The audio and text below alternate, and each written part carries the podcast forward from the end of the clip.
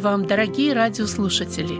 Вы слушаете радио Зейкинсвелле «Волна благословения». Сегодня мы продолжаем серию проповедей по посланию к евреям, говорит Андрей Павлович Чумакин, пастор Церкви Спасения. Это часть, которую мы будем рассматривать, а мы будем читать отрывок из 12 главы э, с 18 стиха. И э, рассматривая эту часть, мы можем назвать ее Синай или Сион. Я хочу напомнить, что э, все послание евреям мы выбрали такое название для всего послания «Превознесенный Христос». И вот здесь всегда у нас на, на нашей сцене это текст Писания, который как бы суммирует главную мысль послания – Апостол Павел говорит, главное из всего, что мы говорим, мы имеем такого первосвященника, который восел одесную престола Божия на небесах, и который есть священнодействитель скинии истины, которую воздвиг Господь, а не человек. То есть вот в этом тексте выражена вся тема послания, сравнение скинии земной и скинии небесной, и сравнение священства земного и священства небесного – и апостол Павел через все эти тексты послания, он сравнивая, показывает истинное, главное, это наш Господь, это Иисус Христос. И вот в этом отрывке, который мы будем рассматривать сегодня, также дается сравнение. И в самом вопросе вы видите это сравнение Синай или Сион. Где наше место? Где мы живем, если можно так сказать? На Синае или на Сионе? Вот в этом вопросе мы видим, что э, показаны две горы.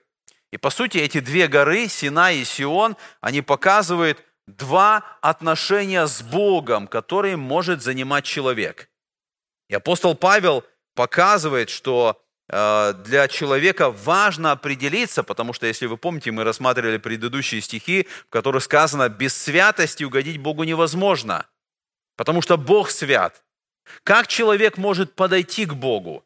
Как человек может служить Богу? Как человек может иметь взаимоотношения с Богом? Это определяется его положением, на какой горе он занимает место.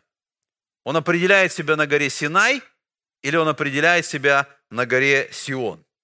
Э, я читал историю о том, как в 1986 году Рой э, Ветстин – это один из э, людей, который занимается вот драгоценными камнями.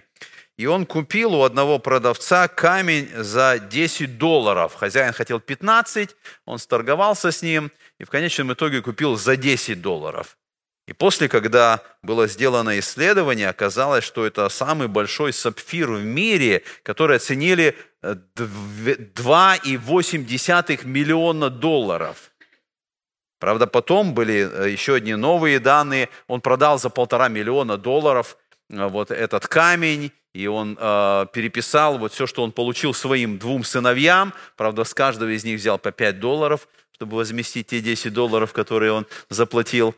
Но потом говорят, что было какое-то новое исследование, говорят, сильно переоценили этот камень. На самом деле это сапфир, но, но не такой ценный. И, и говорят, что, ну, возможно, несколько сотен долларов он стоит. Но не так важно. В этой истории э, я хотел бы, чтобы мы увидели, что бывают такие ситуации, что когда вы не понимаете, насколько ценно то, что вы имеете, и что-то важное, что-то ценное можно просто отдать за какой-то бесценок – и вот в этом тексте, который мы будем рассматривать сегодня, апостол Павел показывает, насколько ценно то, что мы имеем. Насколько ценно то, что имели вот эти христиане из евреев, которым он пишет свое послание. Они имели, имели Иисуса Христа, они имели спасение в нем, они имели жизнь вечную. И они так легко готовы были это оставить, отойти от этого и вернуться в иудаизм. И мы рассматривали в прошлый раз о том, как Исав променял свое первородство за тарелку похлебки. И Павел говорит, не пойдите таким путем. Вы имеете что-то важное, ценное, вы имеете спасение через Иисуса Христа. Не откажитесь от этого, как от чего-то, что абсолютно не имеет какого-то значимости или какой-то ценности. И поэтому апостол Павел, продолжая вот это свое наставление, если вы помните, мы рассматривали это послание, и апостол Павел, вот первую часть послания, он показывал, кто есть Христос, а потом, начиная уже вот э, с 10, 11, 12 главы, он как бы дает поощрение. Если вы понимаете, кто есть Христос, вот что нам нужно, вот как мы должны жить, вот как мы должны поступать. Итак, давайте мы теперь прочитаем первые несколько стихов э, этой части, которую мы будем рассматривать, 12 глава послания евреям, я прочитаю с 18 стиха. «Вы приступили не к горе осязаемой и пылающей огнем, не ко тьме и мраку и буре, не к трубному звуку и глазу глаголов, которые слышавшие просили, чтобы к ним более не было продолжаемого слова, ибо они не могли стерпеть того, что заповедуемо было – если и зверь прикоснется к горе, будет побит камнями или поражен стрелою. И столь ужасно было это видение, что и Моисей сказал, «Я в страхе и трепете». Вначале мы видим, идет описание горы Синай. Хотя в этом самом тексте, который мы прочитали, э, здесь нету этого названия Синай. И не сказано напрямую, что речь идет о Синае.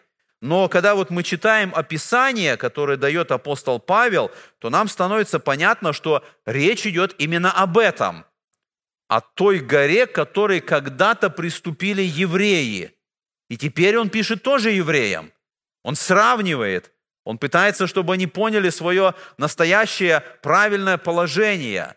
И он пишет о горе Синай, которой когда-то приступил народ израильский – и таким образом, вот в этих э, трех стихах, которые мы прочитали, он как бы дает такой взгляд в прошлое, взгляд в Ветхий Завет, в то событие, которое записано в 19 главе книги «Исход», когда было дарование закона, когда Бог дал народу израильскому 10 заповедей, и э, вот в этой ситуации Бог предупредил Моисея не прикасаться к этой горе. Мы читаем об этом 19 глава книги «Исход», в 12 стихе сказано, «И проведи для народа черту со всех сторон, и скажи, берегитесь восходить на гору и прикасаться к подошве ее. Всякий, кто прикоснется к горе, предан будет смерти». Бог сошел на эту гору. И вот это Божье присутствие на горе Синай, оно отделило эту гору от всего народа.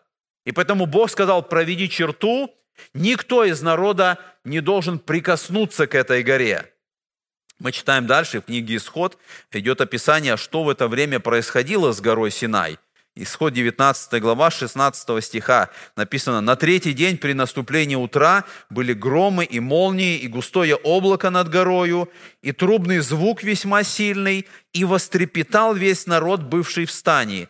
И вывел Моисей народ из стана в сретение Богу и стали у подошвы горы. Гора же Синай вся дымилась от того, что Господь сошел на нее в огне, и восходил от нее дым, как дым из печи, и вся гора сильно колебалась, и звук трубный становился сильнее и сильнее. Моисей говорил, и Бог отвечал ему голосом. Вот таково было событие на горе Синай, когда Бог сошел, это было страшное явление – и народ, который стоял вокруг этой горы, они ощущали вот весь этот ужас, когда гора трепетала, огонь, глаз, трубный звук.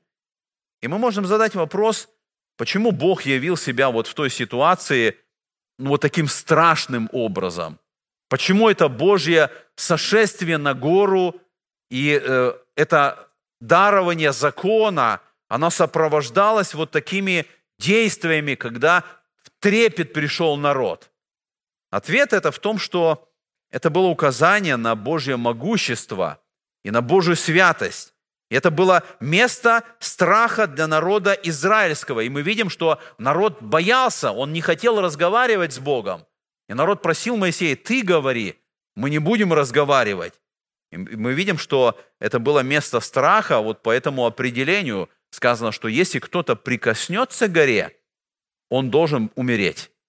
Из-за этого был страх. И мы видим, что э, даже сам Моисей, он находится в страхе. Он единственный, кто имел право подняться на эту э, гору, тот, кто имел право общаться с Богом.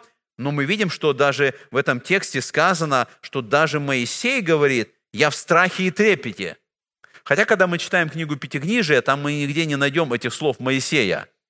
Мы нигде не видим, что в Пятикнижии Моисей произносит эти слова. Возможно, это где-то устное передавалось, что вот Моисей сказал, но если Павел записал эти слова, если он записал, что сам Моисей сказал эти слова, значит, это истина. Значит, это точно было так, и Моисей произнес эти слова. И вот мы с вами смотрим на это описание, и мы задаем вопрос, зачем нужен был Синай? Что происходило вот в этой ситуации? Почему нужно было вот это дарование закона, как мы сказали, на Синае Бог дал народу закон?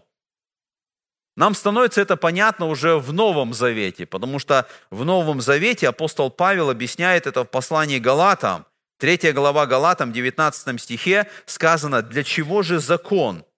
Он дан после по причине преступлений до времени пришествия семени, к которому относится обетование, и преподан через ангелов рукою посредника». Мы видим в этом тексте, что закон связан с преступлением. Он дан после по причине преступлений. Закон показывал преступление человека.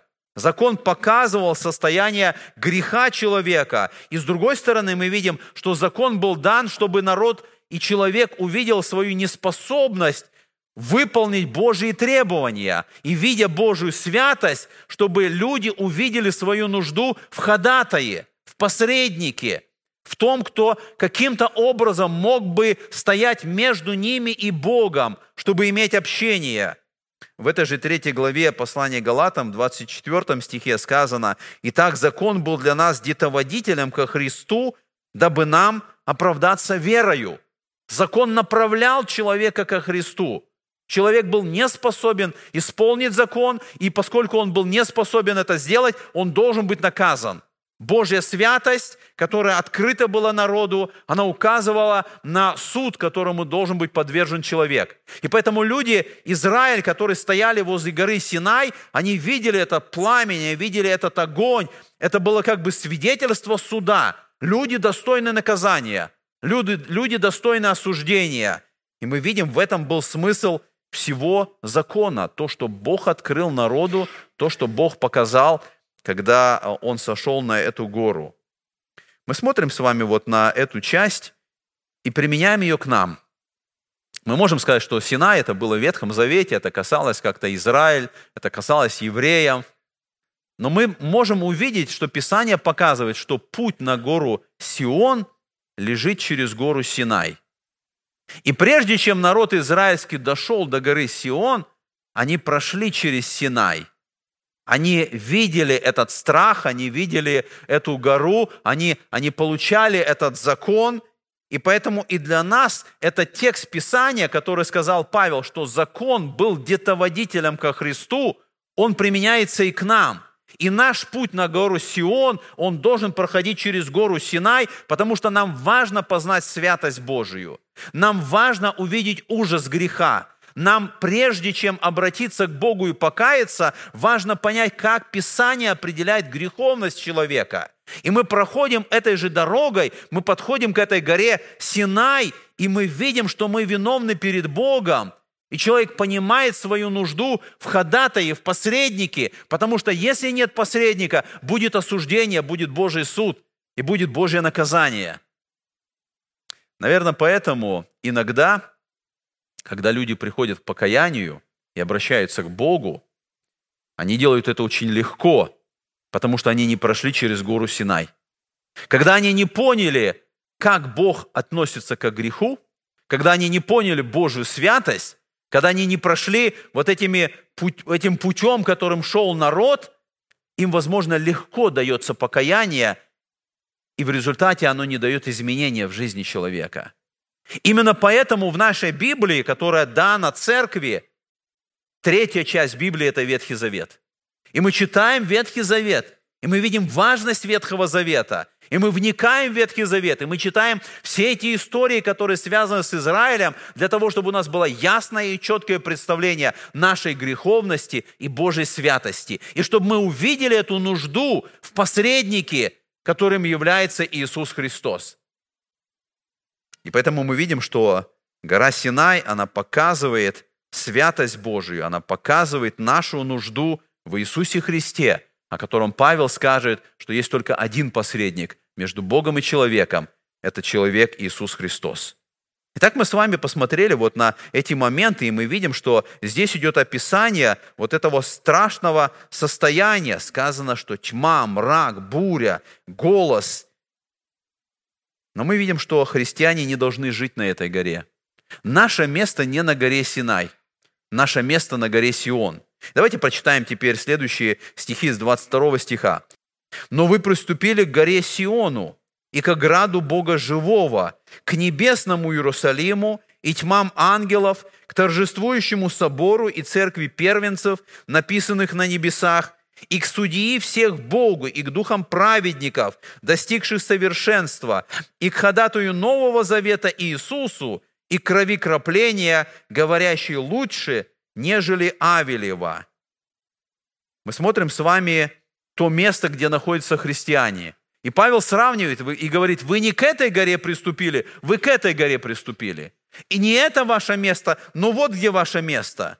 И когда мы читаем о горе Сион, нам важно вспомнить, а что произошло на горе Сион. Мы знаем, что произошло на горе Синай.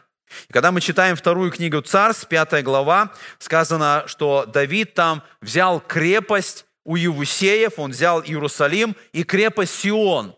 Это было завоевание Давида, и с этого момента, когда Давид завоевал Иерусалим, сам Иерусалим, он стал столицей царства Давида.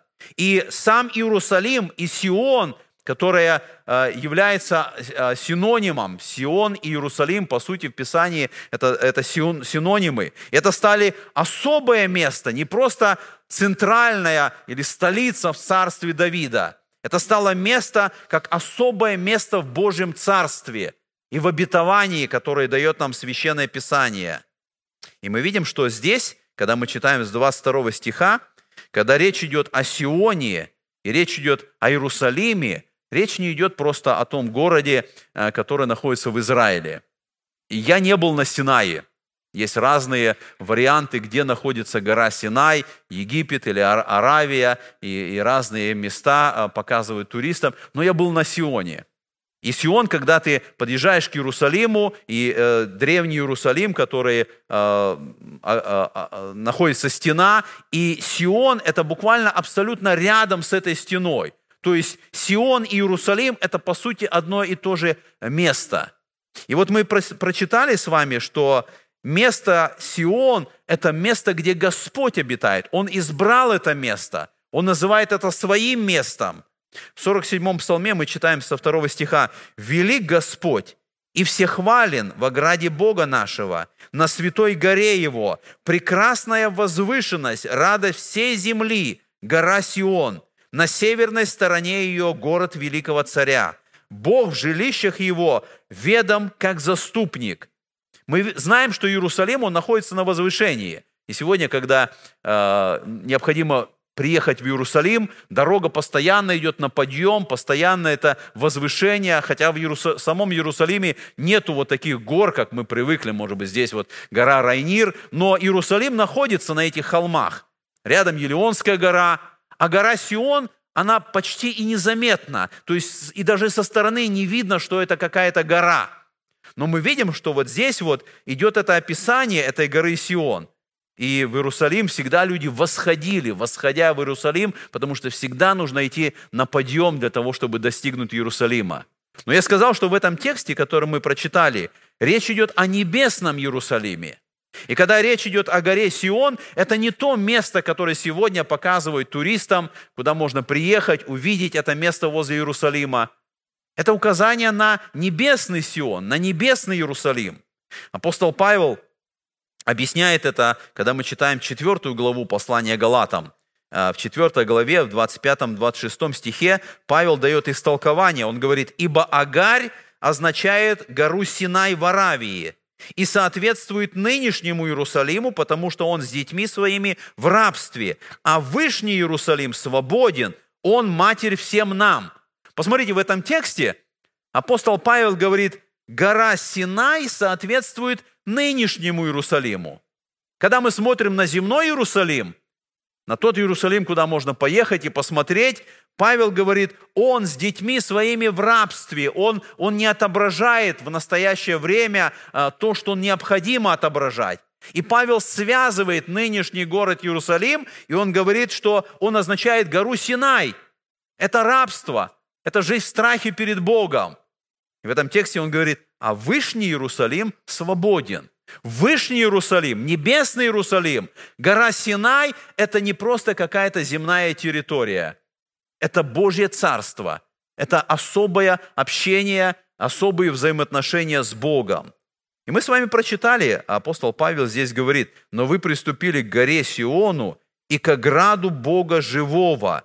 Мы знаем, что град Бога живого означает место его царствования – и в 11 главе послания евреям мы читаем, что Авраам ожидал этого города. Он ожидал этого города художником и строителем, который является Бог. Он смотрел в будущее, он знал, когда-то он достигнет этого места. Он был странником, он постоянно путешествовал, он переходил с места на место, и он знал, что Бог однажды построит город, и в этом городе он будет постоянно пребывать. И здесь в 12 главе мы тоже встречаемся с этим, что мы приступили к ограду Бога живого. Вообще, когда мы читаем эти два стиха, 22, 23, 24, три стиха, здесь идет описание той ситуации, в которой мы уже находимся, и в то же время указание на будущее. Мы уже являемся спасенными, мы уже являемся в Царстве Божьем, но в то же время мы ожидаем, что полное исполнение должно произойти. И поэтому сказано, мы приступили к этому граду, мы уже находимся в этом Царстве, но оно еще не открыто в полноте своей. И мы ожидаем будущего, когда все, что перечислено здесь, оно откроется в полноте. Сказано, мы приступили к тьмам ангелов – мы христиане, мы церковь, мы как-то так немножко с а, Паской относимся к ангелам. Мы знаем, что ангелы много а, совершали служение в Ветхом Завете. Мы знаем, что ангелы совершали а, служение во время Рождества Иисуса Христа и в Первой Церкви. Но сегодня мы не видим такого проявления ангелов. Мы не видим сегодня, чтобы они действовали вот так, как они делали это раньше. Но Писание говорит, что мы приступили как тьмам ангелов. Мы знаем, что в настоящее время ангелы, они служат, и они поклоняются Богу, они прославляют Бога в небесах. И мы становимся свидетелями, и не только свидетелями, мы становимся участниками этого поклонения. Когда ангелы прославляют Бога в Его святости, в Его могуществе, мы приступили к этой горе поклонения – мы прославляем Бога вот с этими тьмами ангелов. Интересно, что когда сказано, что мы приступили к тьмам ангелов, нам как бы показана возможность, мы можем войти внутрь, там, где ангелы. Потому что ангелы – это всегда что-то а, таинственное. Это не то, что открыто и явно. Это какой-то, а, за какой-то чертой, это другой мир, это духовный мир. И Писание говорит, но мы приступили к этому – мы не просто теперь совершаем какое-то внешнее действие, мы можем поклоняться Богу, потому что мы приступили к этим тьмам ангелов. Книга Второзакония в 33 главе сказано о Господе. «Господь пришел от Синая, открылся им от Сиира, воссиял от горы Фарана и шел со тьмами святых, а десну его огонь закона». Когда Бог давал закон на горе Синай, там тоже были ангелы – но там было страшное явление ангелов. Мы же приступили к тьмам ангелов не там, где мы в страхе находимся. Мы читаем с вами в Новом Завете, когда ангелы являются людям с какой-то вестью или во время воскресения, они произносят эти слова «не бойся». Мы приступили к этим тьмам ангелов, потому что мы на другой горе, там, где есть доступ к прославлению Бога. И мы видим, что на Сионе эти ангелы торжествуют. Дальше мы прочитали, что мы приступили к торжествующему собору и церкви первенцев. Я думаю, что это идет вместе. Хотя некоторые богословы относят торжествующий собор именно к ангелам и говорят, это они в этом торжествующем соборе. Но э, я думаю, что здесь больше это торжествующий собор и церковь первенцев как определение состояния церкви. И мы приступили к этому. Почему написано, что это церковь первенцев? Первенец – это тот, кто получает наследство. И мы понимаем, что наше наследство, оно там, на небесах, это туда, куда мы стремимся, там, где откроется вот все, что здесь перечислено. И поэтому мы приступили к церкви первенцев, то есть те, кто уже получают наследство, те, кто уже достигают этого положения вечности. И мы видим, что здесь сказано, это торжествующий собор. Слово собор – это буквально собрание. Это торжествующий собор. И мы опять сравниваем состояние собрание народа у подножия горы Синай. Это не было торжественное собрание. Это было собрание людей, которые трепетали от страха, которые боялись даже услышать то, что Господь говорит. Мы же являемся торжествующим собором. Это значит, церковь Иисуса Христа не должна находиться в страхе. Мы должны быть в радости, прославляя Бога. Мы должны из себя составлять этот торжествующий собор, потому что мы к Нему приступили, к тем тьмам ангелов, тем душам братьев, сестер, которые достигли уже неба, которые в торжестве поклоняются Богу, и мы приступили к ним. И мы видим, что мы сказано, это церковь первенцев, имена которых написаны на небесах. Мы знаем, что Моисею было дано поручение, чтобы он переписал первенцев. И в свое время это было а, дано, мы читаем вот такое указание в третьей главе книги чисел. «И сказал Господь Моисею, исчисли всех первенцев мужеского пола и сынов Израилевых от одного месяца и выше, и пересчитай их поименно». То есть Моисею было дано задание из всего народа, узнай, кто первенцы, посчитай их, перечисли, запиши, и ты должен знать, кто является первенцами. И это задание было дано для того, чтобы Господь сказал, я заменяю первенцев левитами. Потому что первоначально Господь сказал, все первенцы принадлежат мне, а потом они были заменены левитами, и поэтому Моисей должен был очень аккуратно и точно пересчитать всех первенцев в народе. И этот список первенцев, он должен быть у Моисея. И мы теперь сравниваем то, что происходит на горе Сион. И сказано, это церковь первенцев, имена, которые записаны там на небесах. И помните, в книге Филиппийцам, 4 главе сказано, что христиан, там идет описание, имена которых в книге жизни. Имена возрожденных христиан записаны в книге жизни. Там у Бога есть эта книга, в которой идет эта запись тех, кто обратились к Богу, к тех, кто стали Его детьми, там заносится эта запись. И поэтому здесь сказано, это церковь первенцев, потому что их имена, они записаны там. Дальше мы читаем, что мы приступили к судьи всех Богу. Я думаю, в чем вот такое ободрение для этих евреев, которые находятся в гонении, мы, мы говорили об этом много раз. Они находятся в гонении, они находятся в испытаниях. Они находятся в переживаниях, они думают даже оставить христианство и вернуться в иудаизм. В чем их ободрение, что они приступили к судьи всех Богу? Я думаю, что здесь несколько моментов важно и действительно является ободрением, потому что в этом тексте сказано, что это судья всех. Бог – это судья всех. Это говорит о том дне, который когда-то наступит, когда все люди соберутся перед Богом, и Он будет судить всех людей. Он будет судить тех гонителей, которые издевались над христианами, тех, которые унижали их, которые смеялись над ними. В то же время Бог как судья – это указание на то, что все скорби детей Божиих, они не просто не замечены никем. Бог все это видит, Бог все это учитывает. Он судья всех. И мы приступили к судье всех. Это означает, что однажды будет этот день воздаяния.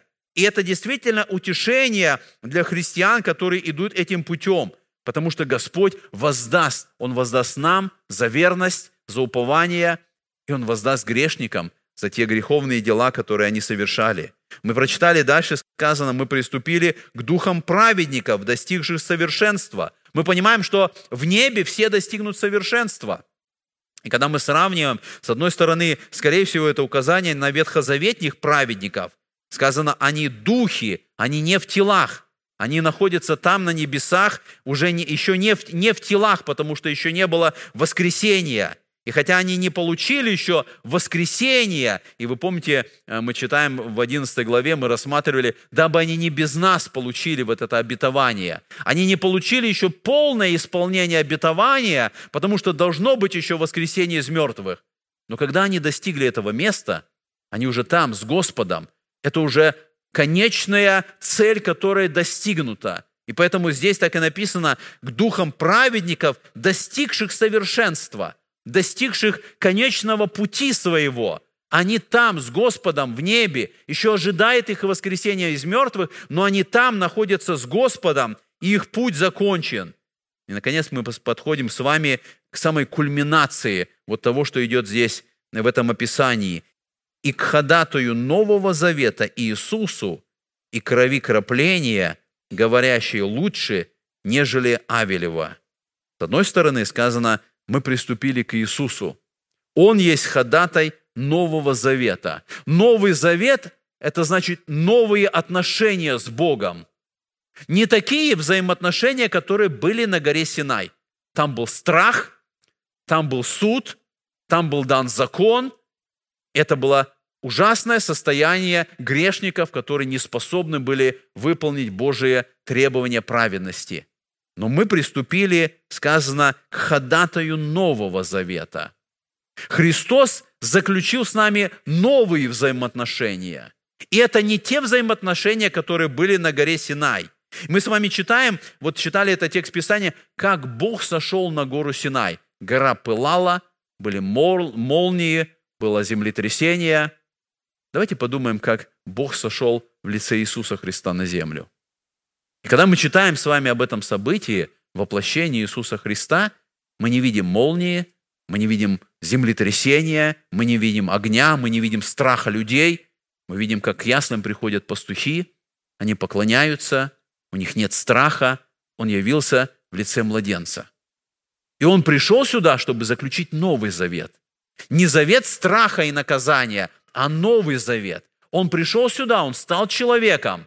Он пошел на Голгофу, он пролил свою кровь, он взял на себя наши грехи, он понес наказание, и он взял хлеб и вино и говорит, сия, сия чаша есть новый завет в моей крови. Это значит, что Бог заключает новые взаимоотношения. Это взаимоотношения на горе Сион. Это взаимоотношения, которые дают нам доступ вот ко всему, что мы сейчас с вами прочитали. Мы видим, что это сравнение вот совершенно разное Синай и Сион. Ветхий и Новый Завет, закон и благодать, наказание и милость.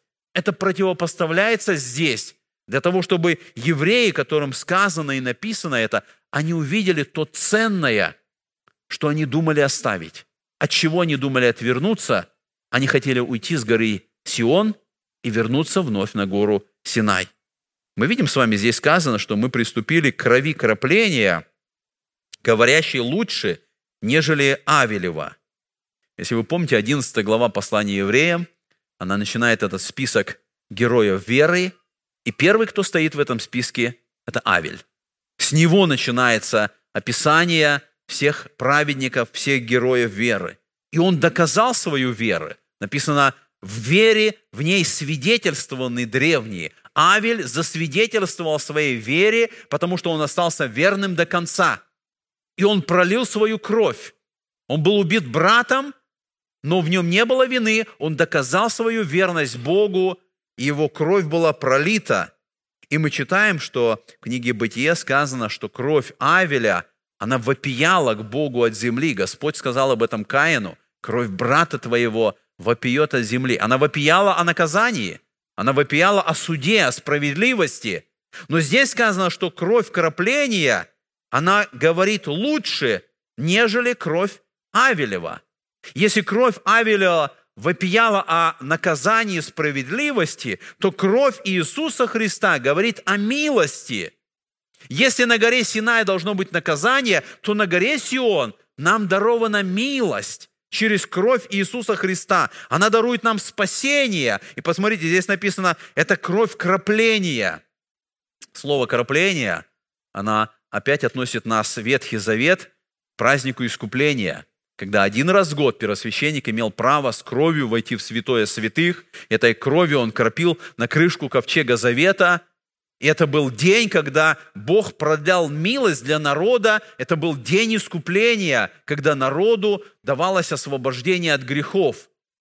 И если в то время мы знаем, что это освобождение давалось на один год до следующего дня искупления, то кровь кропления, когда наш первосвященник Иисус Христос совершил искупление, она дает нам прощение грехов, она дает нам освобождение. И вот мы с вами посмотрели это, этот контраст, эту разницу между горой Синай и между горой Сион. И апостол Павел говорит, обращаясь к христианам, нам нет нужды в настоящее время идти на гору Синай. Мы достигли лучшего, мы приступили к Сиону, мы имеем право особых взаимоотношений с Богом. Вы помните тот момент, когда воскрес Христос, и Он явился своим ученикам, и когда Фома сомневался, и он сказал, я не поверю, пока не вложу перст в раны. И Христос протягивает ему свои руки и говорит, Фома, вложи перст, прикоснись ко мне.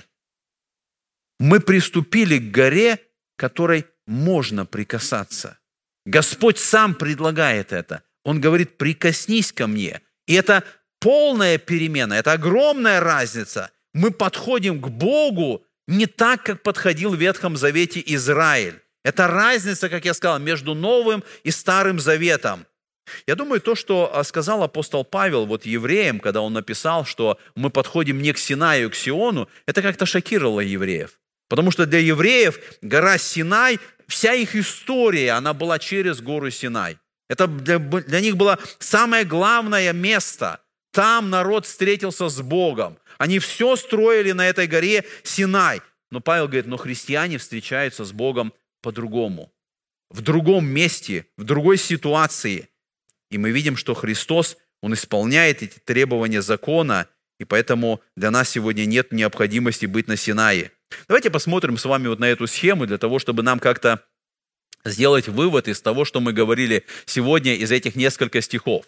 В этом тексте показано две горы послания евреям. Вот мы с вами смотрим на гору Синай, о которой сказано, вы приступили не к горе сей. Как мы увидели с вами описание горы Синай? Это гора осязаемая, то есть к ней можно, к ней можно прикоснуться, но неприкасаемая. Буквально это материальная гора. К ней можно прикоснуться, но нельзя, потому что ты умрешь.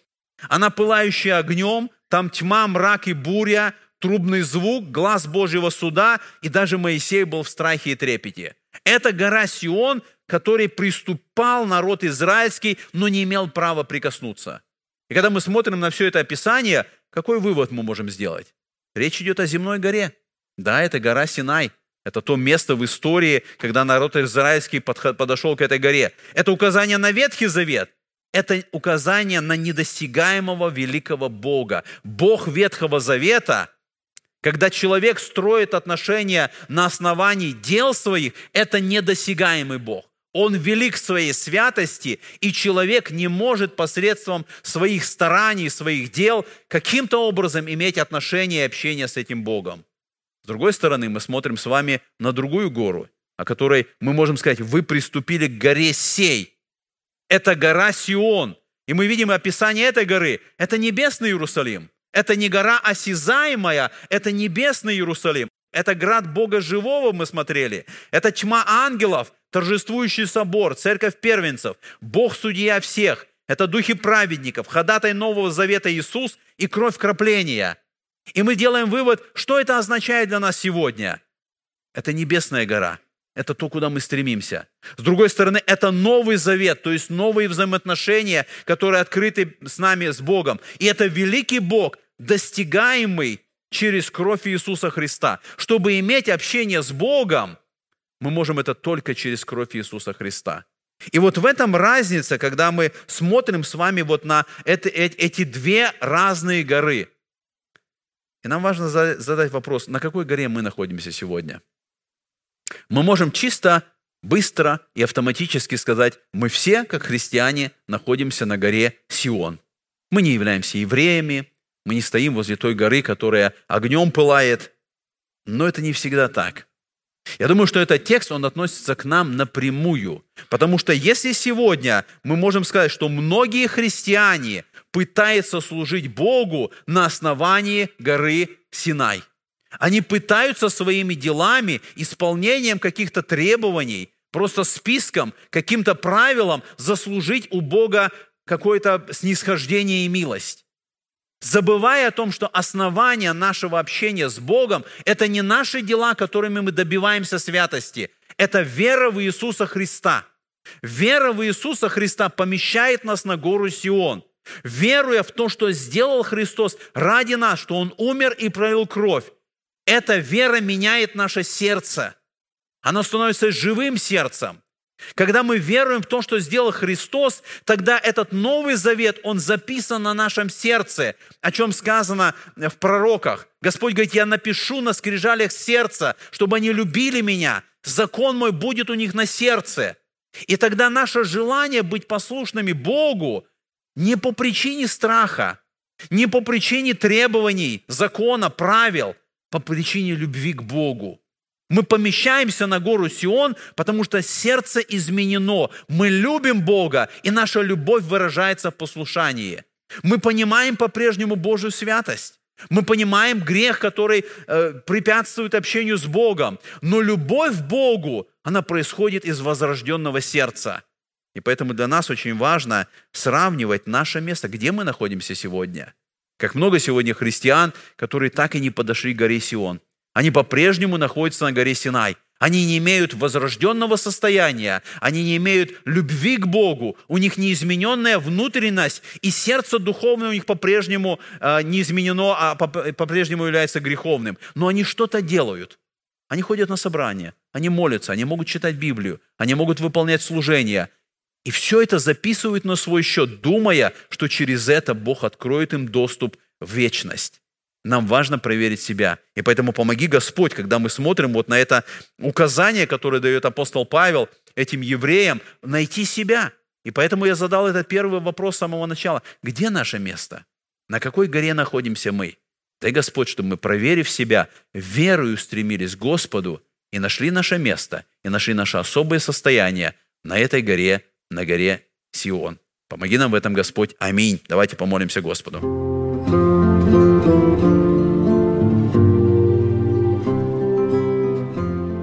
Эту проповедь вы можете еще раз прослушать в нашем приложении смартфона под русским флагом в передачах проповеди, а также на сайте Церкви Спасения salvationbaptistchurch.com. Вы слушали радио Зегенсвелле «Волна благословения», город Детмалт, Германия. Дорогие радиослушатели – мы желаем вам Божьих благословений.